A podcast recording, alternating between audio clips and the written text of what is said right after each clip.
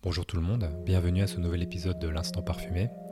Aujourd'hui, je vais vous parler de différents parfums qui m'ont suivi durant mon adolescence. Ce sera un épisode un peu spécial et plus long que d'habitude, car je le vois comme un album photo olfactif qui retrace mes pas et mon développement en parfumerie. Bonne écoute. Alors je trouve que c'est intéressant de faire cette liste, car ça me rappelle que je ne suis pas tombé dans une marmite de parfums niche à ma naissance, et que ce sont les parfums designers qui ont formé mon nez et qui m'ont poussé à m'intéresser à la parfumerie. Alors ma première rencontre avec un parfum que j'ai tout de suite voulu porter, c'est Aquadigio de Giorgio Armani, durant la seconde moitié des années 90 alors que j'étais encore en primaire. C'est un parfum que j'ai découvert grâce à mon oncle maternel, qui est encore aujourd'hui un féru de parfum. C'était d'ailleurs son anniversaire hier, donc euh, joyeux anniversaire d'ailleurs. À l'époque, il vivait avec nous et je me souviens que je rentrais furtivement dans sa chambre le matin pour me parfumer avant d'aller à l'école. Et à l'époque, les seuls parfums que j'arrivais à percevoir étaient le mâle de Jean-Paul Gaultier, Kouros d'Yves Saint-Laurent ou encore Vétiver de Guerlain, mais je n'arrivais pas à m'identifier avec. Aquadigio, par contre, c'est le seul que j'ai porté jusqu'au début de mes années secondaires, en tout cas jusqu'à ce que mon oncle comprenne un jour que sa bouteille se vidait un peu trop rapidement. C'est à ce moment-là donc que j'ai entrepris mes recherches pour trouver d'autres parfums. C'est là que j'ai découvert un parfum relativement bon marché qui s'appelle Uomo de Sergio Tacchini, qui était une marque très célèbre à l'époque, j'ai appris par la suite, lorsque j'ai commencé à m'intéresser au nez, que c'est un parfum créé par Nathalie Feistauer, qui est une parfumeuse que j'admire beaucoup.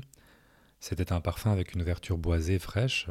Je n'ai aucun point de référence avec des parfums qui seraient arrivés avant ou après, et qui auraient une petite ressemblance, mais je trouve que c'était un parfum qui sortait quand même de l'ordinaire.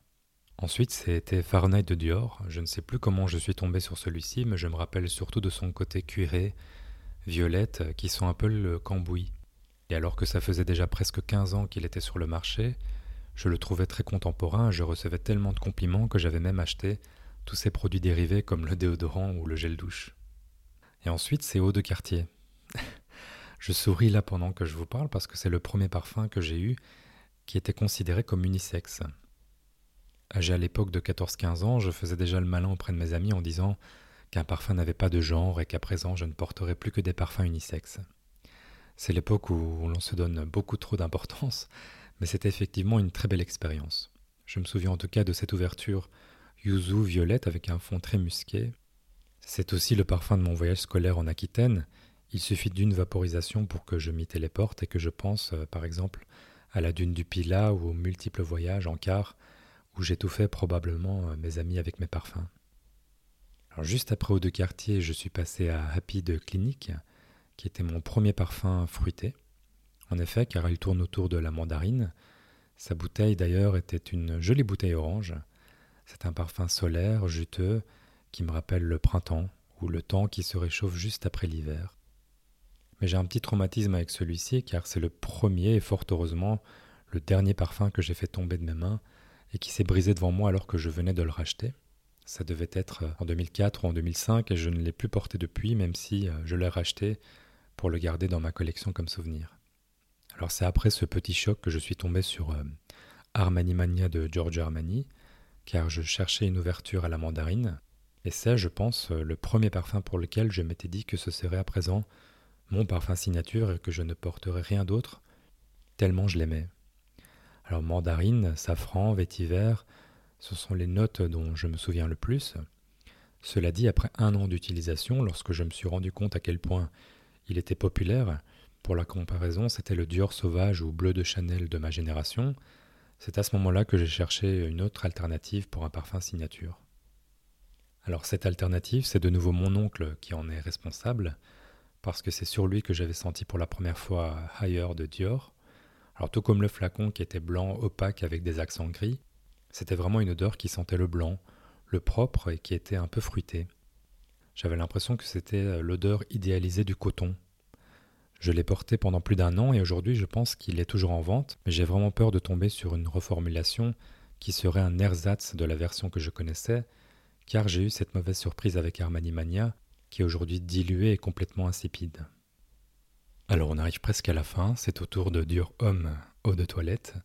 C'est un parfum que je connaissais depuis sa sortie, qui m'intriguait beaucoup, mais je ne savais pas trop si c'était le style que je voulais porter.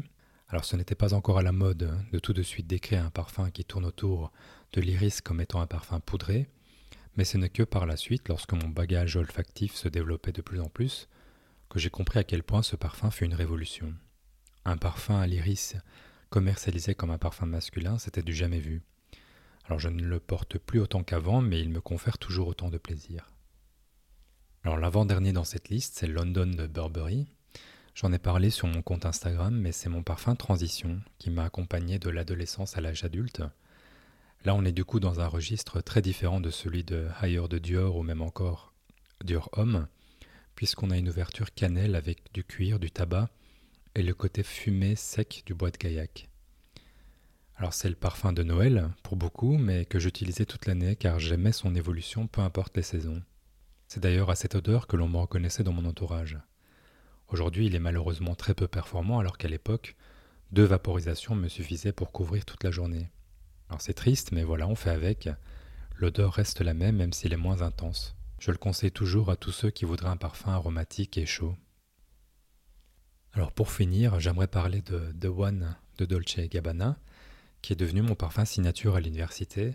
Je l'avais acheté juste au moment de sa sortie en 2008 et quelle ouverture Franchement, quelle évolution Fruité, aromatique, avec un fond chaud et rond avec le tabac et le cèdre, c'est une expérience qu'il faut vivre et qui me fait un peu regretter cette époque où l'on arrivait à sentir des parfums chauds et raffinés sans qu'ils soient sirupeux ou trop bruyants.